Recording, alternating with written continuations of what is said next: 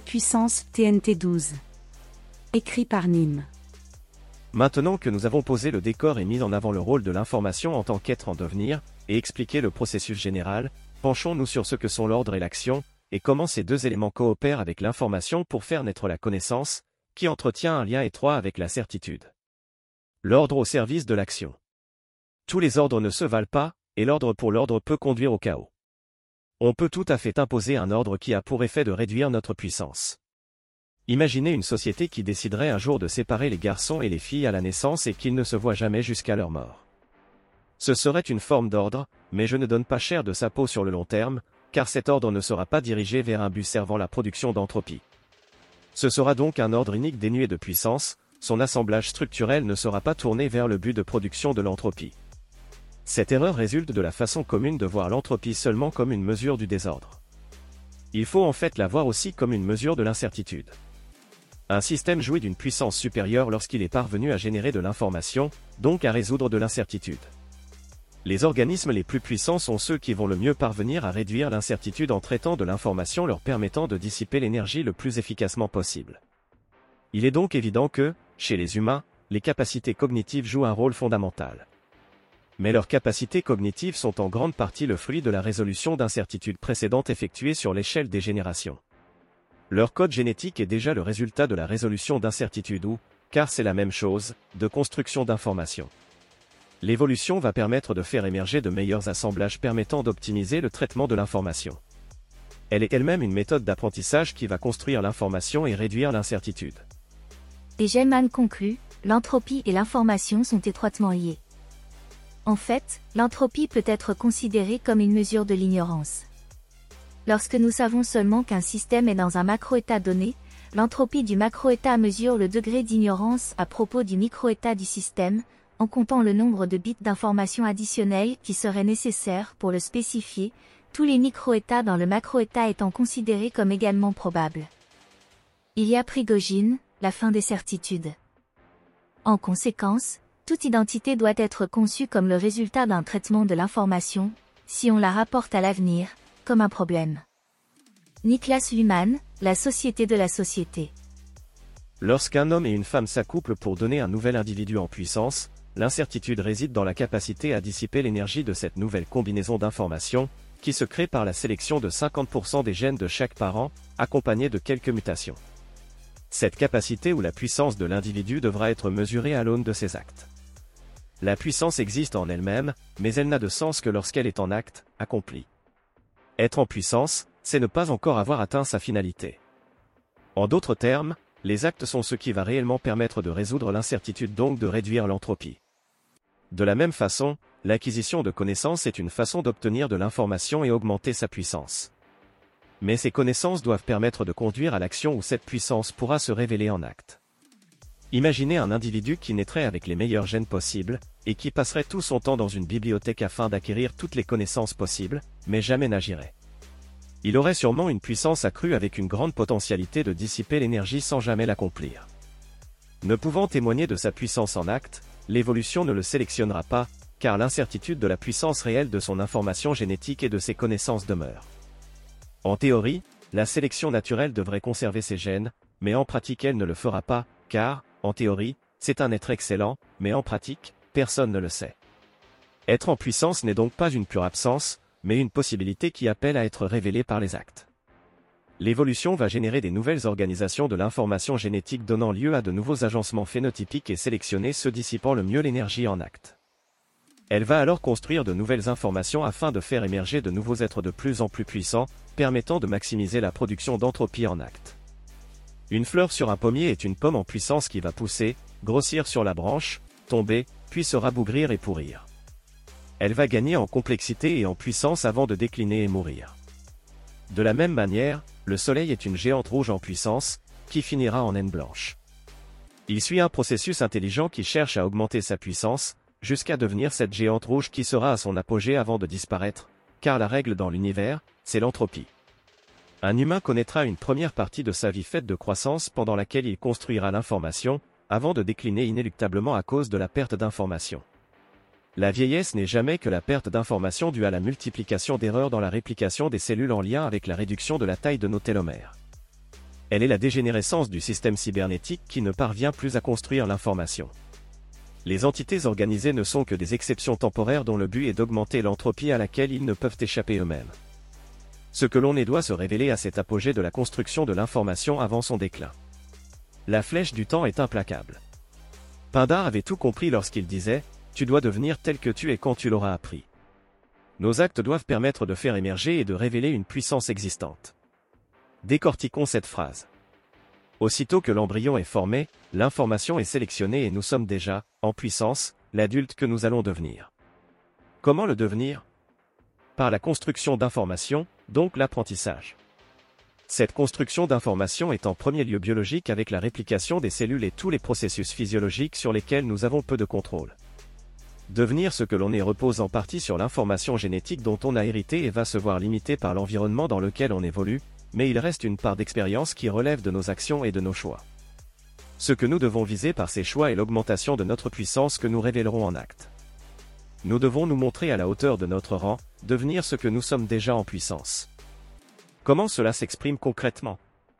Si notre schéma est correct, et qu'il décrit un processus qui se répète de façon fractale, alors on devrait pouvoir l'appréhender selon des exemples choisis à différentes échelles. Prenons alors les cas d'une particule, de l'évolution darwinienne, d'une culture et d'un humain. Nous trouverons au début les supports de l'information qui seront respectivement l'onde, les gènes et les mêmes. Le comportement d'une particule subatomique, comme un électron ou un photon, est décrit par la mécanique quantique, qui est une théorie qui permet de décrire le comportement des particules à l'échelle atomique et subatomique. Selon la théorie quantique, une particule subatomique peut se comporter à la fois comme une particule et comme une onde, en fonction de la manière dont elle est observée. Lorsqu'une particule subatomique est observée ou mesurée, elle se comporte comme une particule, avec une position et une vitesse bien définies. Cependant, lorsqu'elle n'est pas observée, elle se comporte comme une onde, avec une position qui n'est pas déterminée avec précision et une distribution de probabilité pour sa position et sa vitesse. L'essence de la particule est la fonction d'onde, c'est-à-dire ce moment où elle existe potentiellement selon des états superposés. Son état quantique admet différentes valeurs superposées. Une fois arrivée à l'état d'existence, elle est dans la nature à l'état d'onde, elle est à même d'agir dans le monde des phénomènes et donc d'avoir une expérience. Une expérience peut être par exemple l'observation d'un humain. Par cette observation, elle adoptera une valeur déterminée en tant que particule. À l'état d'onde, on dit que cette dernière a une cohérence, puis qu'elle décohère avec l'observation. Ça paraît fou, mais c'est le cas, et on l'a observé empiriquement dans ce qu'on nomme la plus belle expérience de la physique. Penchons-nous sur l'évolution darwinienne qui repose sur les gènes. Selon moi, elle agit également sur les mêmes, mais concentrons ici sur les gènes. L'évolution va permettre la création de génomes. Si on prend le cas des humains fonctionnant par la reproduction sexuée, lorsque le mâle et la femelle ont un coït, des millions de spermatozoïdes deviennent des candidats à la fécondation. Chaque fécondation potentielle représente une possibilité à l'état d'essence. Cependant, un seul sera sélectionné, et encore seulement dans le meilleur des cas, pour devenir un embryon avec un génotype particulier. Le génome est l'ensemble complet de l'ADN d'un organisme, qui contient toutes les informations nécessaires pour construire et faire fonctionner cet organisme.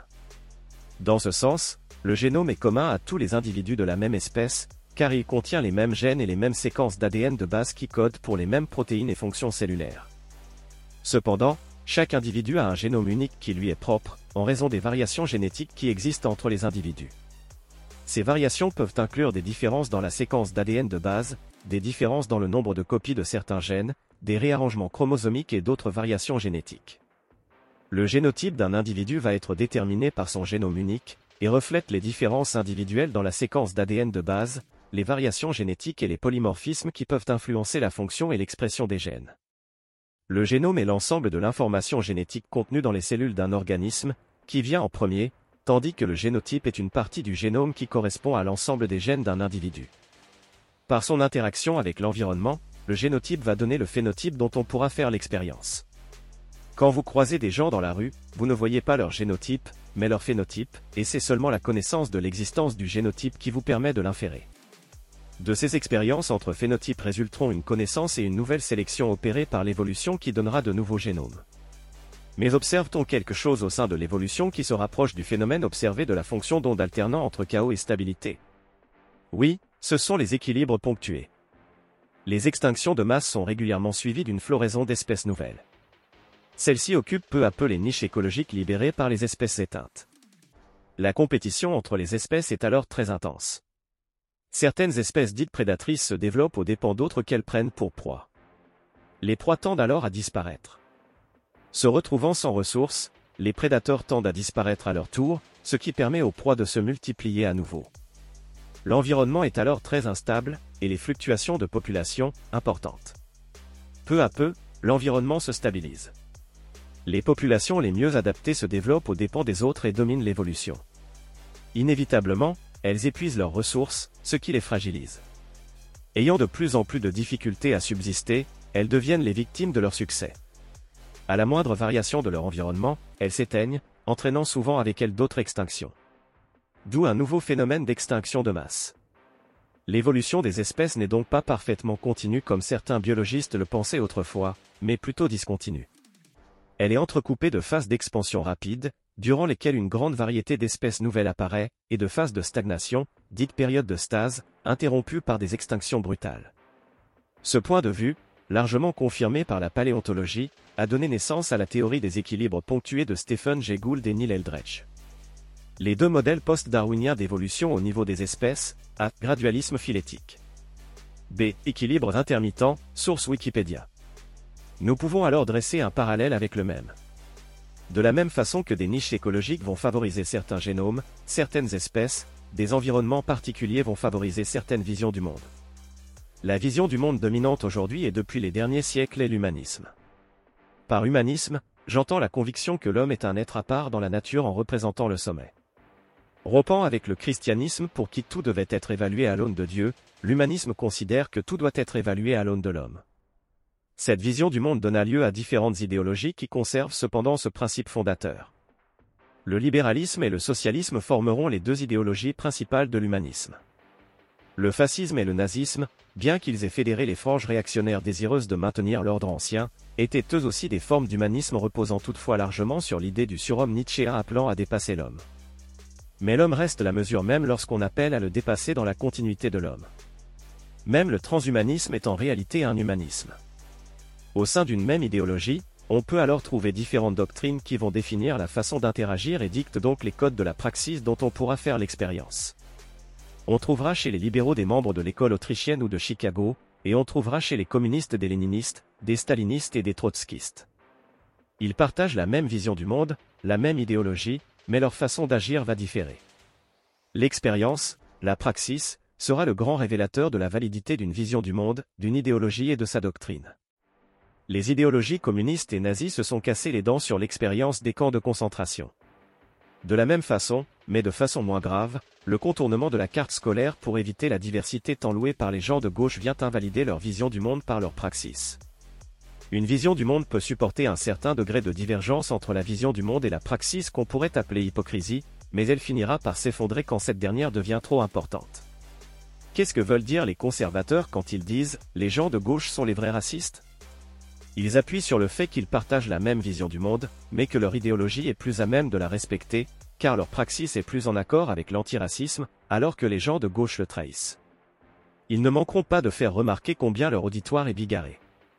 Néanmoins, ils mettront leurs enfants à la même école. La praxis est le véritable révélateur de la validité d'une vision du monde. Le libéralisme s'est avéré être, lui, le bon élève de l'humanisme. Cependant, il pourrait bien devenir victime de son succès d'une autre façon. L'émergence de l'intelligence artificielle pourrait naturellement complètement remettre en question la vision du monde reposant sur un homme doué de raison émancipé de la nature. La cohabitation avec de nouvelles formes d'intelligence équivalentes, voire peut-être supérieures, pourrait nous propulser dans une nouvelle vision du monde post-humaniste. L'intelligence n'échappe pas à ce schéma. Prenons maintenant un humain. Disons qu'un alpiniste est en train de grimper une montagne et penchons-nous sur le prochain mouvement qu'il va effectuer. Il n'est évidemment dans un certain contexte qui relève de son expérience précédente. Il est au milieu de la montagne dans une position particulière avec des possibilités de prise particulières. Toutes ces informations constituent des mêmes qu'il va traiter par son cerveau. Il va envisager plusieurs possibilités pour son prochain mouvement, et même peut-être penser cela en fonction des mouvements suivants. Il a donc plusieurs idées qui vont former ces possibilités. Il va finalement en sélectionner une qu'il estime meilleure que les autres qui vont conduire à l'existence d'un geste. Il fait ce choix selon une connaissance pratique, a priori. Disons qu'il choisit de bouger son bras droit pour attraper une nouvelle prise. Cela constitue son action. Il va finalement avoir une expérience dans son interaction avec la montagne qui va générer une nouvelle information, une nouvelle connaissance, mais cette fois empirique, a posteriori. Peut-être que finalement la roche était plus poreuse qu'il ne l'imaginait, il dérape et perd prise. Ses possibilités sont maintenant limitées, il subit la chute et s'effondre au sol. Expérience finale, ses possibilités sont maintenant nulles et il perd l'état d'existence. Il aurait cependant pu faire un geste différent. Ces deux possibilités étaient toutes les deux réelles. Comme le chat de Schrödinger, notre alpiniste, à chaque nouvelle prise, est à la fois mort et vivant jusqu'à ce que l'expérience révèle son état. Mais pourrait-on observer un fonctionnement du cerveau allant dans le sens de nos dires? Il semblerait que le cerveau dispose de particularités qui ne sont pas sans rappeler le fonctionnement d'une particule et les équilibres ponctués de l'évolution. Il alterne entre des phases de chaos et de stabilité ont découvert Avniel Guman et Maxwell Wang de l'Université de Pittsburgh. Selon Rick Adams, psychiatre et neuroscientifique à l'University College London qui commente leur étude, c'est un peu comme si l'on secouait une boule de neige on introduit une variation aléatoire et l'on espère que si l'on passe par un certain nombre de configurations, la configuration optimale émergera d'une manière ou d'une autre. Il y a des états stables et des transitions imprévisibles et volatiles, explique Eric Agnan, neuroscientifique à l'Université d'Oxford. Il est alors possible de voir des similarités entre l'effondrement de la fonction d'onde en physique quantique et la notion de bifurcation dans l'acte de pensée, bien que les deux concepts soient très différents dans leur nature et leur contexte. De façon similaire à l'effondrement de la fonction d'onde, dans le contexte de la pensée humaine, la bifurcation peut être vue comme un point de décision où un individu choisit un chemin parmi plusieurs options possibles. Par exemple, lors de la résolution d'un problème, on peut envisager plusieurs solutions avant de choisir la meilleure ou la plus appropriée. À ce stade, la pensée bifurque vers une direction spécifique. Elle choisit l'idée qui sera exprimée dans l'environnement. Les ondes cérébrales sont des oscillations électriques produites par l'activité synchrone des neurones et peuvent être mesurées à l'aide d'électroencéphalogrammes, EEG. Elles sont généralement classées en fonction de leur fréquence, et différentes fréquences sont associées à différents états cognitifs et émotionnels. Des changements de fréquence dans l'activité cérébrale peuvent être observés lors de certaines bifurcations ou points de décision dans le processus de la pensée. Il existe cependant une grosse différence entre les entités microscopiques comme les particules et les entités macroscopiques comme les organismes. Ces derniers ne semblent pas décohérés comme le font les particules. Vous n'êtes pas à plusieurs endroits en même temps jusqu'à ce que quelqu'un vous observe. Les humains, comme tout objet macroscopique, sont composés de particules qui sont soumises aux lois de la mécanique quantique. Cependant, en raison de la taille, de la complexité et du nombre de particules qui composent un être humain, les effets quantiques sont généralement négligeables à notre échelle. Les interactions constantes avec notre environnement causent une décohérence rapide des états quantiques, ce qui fait que les humains et les objets macroscopiques en général sont décrits par la physique classique dans la vie quotidienne. On retrouve ici la pensée aristotélicienne de la psyché, ou l'âme, qui va faire le lien entre la métaphysique et la physique. Selon Aristote, L'âme est l'essence de l'être vivant et elle est responsable de ses mouvements et de son comportement. L'âme est également liée à la métaphysique, car elle est considérée comme la forme ou l'essence de la vie, qui est un aspect fondamental de l'existence. La question de la connaissance et de la psyché nous amène nécessairement à l'idée de la conscience. Nous accorderons un chapitre entier à ce sujet, mais en guise d'introduction, j'aimerais vous présenter ce que Whitehead en dit. Alfred North Whitehead définit la conscience comme la forme subjective d'un contraste entre ce qui existe dans les faits et ce qui pourrait être. Ce contraste est ce que l'on a appelé le contraste affirmation-négation. C'est le contraste entre l'affirmation d'un fait objectivé dans le sentiment physique et la simple potentialité, qui est la négation de cette affirmation, dans le sentiment propositionnel. C'est le contraste entre en fait et pourrait être en ce qui concerne les cas particuliers dans ce monde réel. La forme subjective du sentiment de ce contraste est la conscience. Alfred North, Process and Reality. Autrement dit, en se référant à notre schéma, la conscience relève de l'essence. Nous observons ce qui existe en fait, mais nous sommes conscients des possibilités de ce qui pourrait être. La conscience nous amène, elle, à comprendre que la connaissance se laisse découvrir de façon subjective. Elle existe indépendamment de l'observateur, mais le dit observateur va la découvrir petit à petit, grâce à l'expérience, en augmentant son degré de certitude au fur et à mesure. Il va la découvrir via l'observation de sa propre expérience, mais aussi celle d'autrui. Mais alors, cela signifie que la connaissance existe indépendamment de l'observateur qui la découvre. Il y a simplement ce que l'on sait qu'on sait, ce que l'on ne sait pas qu'on sait, ce que l'on sait qu'on ne sait pas et ce que l'on ne sait pas qu'on ne sait pas. Tout est donc une question d'ignorance et de certitude. Alors, ce que nous avons placé au centre de notre schéma en le qualifiant de puissance, extropie et être, pourrait tout aussi bien se nommer la certitude. Augmenter notre puissance, c'est augmenter notre capacité à prédire des événements futurs, les certitudes qu'on a sur le monde. Quand un boxeur s'entraîne en vue d'un combat, il va gagner en puissance, cette puissance n'est rien d'autre que sa capacité à prédire l'issue du combat qui sera révélée, par l'action, dans le futur. Peut-être utilisera-t-il pour cela des injonctions de testostérone, car la testostérone augmente la puissance physique en favorisant l'hypertrophie musculaire. Sans surprise, elle a aussi pour effet d'augmenter la confiance en soi et la certitude que l'on porte sur nos croyances. Ce qui est subjectif, c'est la certitude, non le savoir. Ludwig Wittgenstein, Tractatus Logico-Philosophicus. 275. Si l'expérience est le fondement de cette certitude qui est nôtre, alors c'est naturellement l'expérience passée. Et ce n'est pas, dirons-nous, seulement mon expérience, mais encore celle des autres dont je me trouve avoir eu connaissance. Ludwig Wittgenstein, Tractatus Logico-Philosophicus. Par conséquence, si on doit être capable de savoir ce qu'on sait ou ne sait pas, nous avons besoin d'un méta-savoir qui va définir les conditions du savoir. De l'année logiquement le besoin de l'épistémologie en tant qu'étude des moyens de production de la connaissance. Elle va questionner notre rapport à ce qu'on tient pour vrai ou faux. On peut tout à fait être certain d'une chose qui est pourtant fausse. Être certain d'une chose nous offre la puissance d'agir. Pourquoi des terroristes islamistes tuent sans y réfléchir à deux fois des mécréants? Car ils ont la certitude qu'ils seront récompensés pour ce geste. Cela leur confère une puissance relative. Cependant, leur épistémologie est inférieure à la méthode scientifique et ils se feront balayer par une culture disposant de certitudes découlant d'une épistémologie supérieure, qui sera, de facto, plus puissante qu'eux. Avoir une certitude sans adopter une épistémologie adéquate revient à s'exposer à un potentiel apprentissage de la vérité de la façon la plus dure, par l'affrontement. Si la certitude de l'issue d'un conflit existe alors le conflit ne peut avoir lieu. La guerre reste le grand révélateur avec lequel on ne peut tricher. Mais le doute, bien qu'extrêmement nécessaire, ne doit pas conduire au relativisme pour autant. Et c'est pourquoi les zététiciens sont aussi nécessaires qu'horripilants, et ce, depuis les sophistes. C'est l'époque du scepticisme des sophistes qui pose la question du comment savons-nous? Bertrand Russell, Histoire de la philosophie occidentale. En ce qui concerne les dieux, je ne suis pas sûr s'ils sont ou ne sont pas, ni quel peut être leur aspect, car bien des choses empêchent la certitude à cet égard, entre autres l'obscurité du sujet et la brièveté de la vie humaine. Protagora, sur les dieux.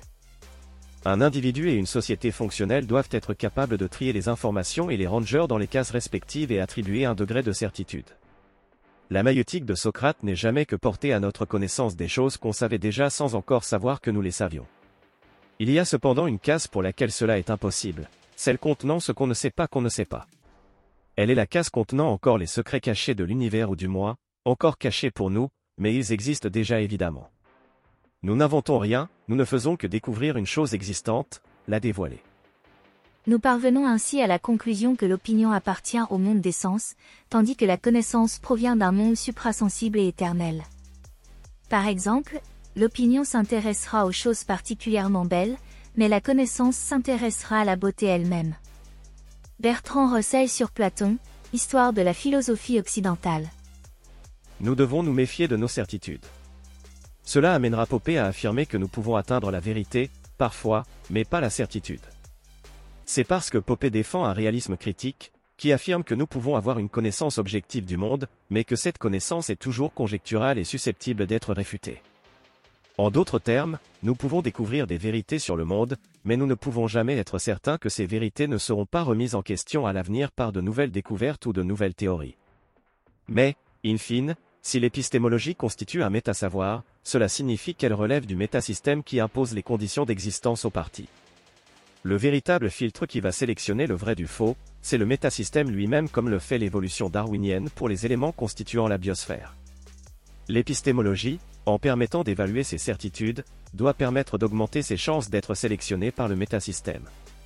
À la manière de la sélection naturelle, la science progresse par la méthode de l'essai et de l'erreur, impliquant la formulation d'hypothèses et leur réfutation. La formulation d'une hypothèse est l'essai, et sa réfutation est l'erreur. Cette approche, connu sous le nom de falsificationnisme, suggère que les théories scientifiques ne peuvent jamais être prouvées de manière définitive, mais peuvent seulement être réfutées. Les hypothèses et les théories sont comme des organismes, ceux qui survivent à la réfutation, la sélection, sont conservés, tandis que ceux qui sont réfutés sont éliminés. Il s'agit d'un processus continu d'adaptation et d'amélioration de notre connaissance du monde. Méfions-nous de nos certitudes, mais méfions-nous aussi de nos doutes qui pourraient nous faire tomber dans le relativisme. Après tout, si on ne peut jamais être sûr de rien alors pourquoi apprendre des choses en premier lieu? Nous devons accepter de tenir des choses pour vraies et agir en conséquence, quand bien même nous sommes conscients qu'elles pourraient être réfutées dans la plu? Abonnez-vous à notre chaîne afin de recevoir tout notre contenu et soutenez-nous sur Tipeee, le lien est dans la description.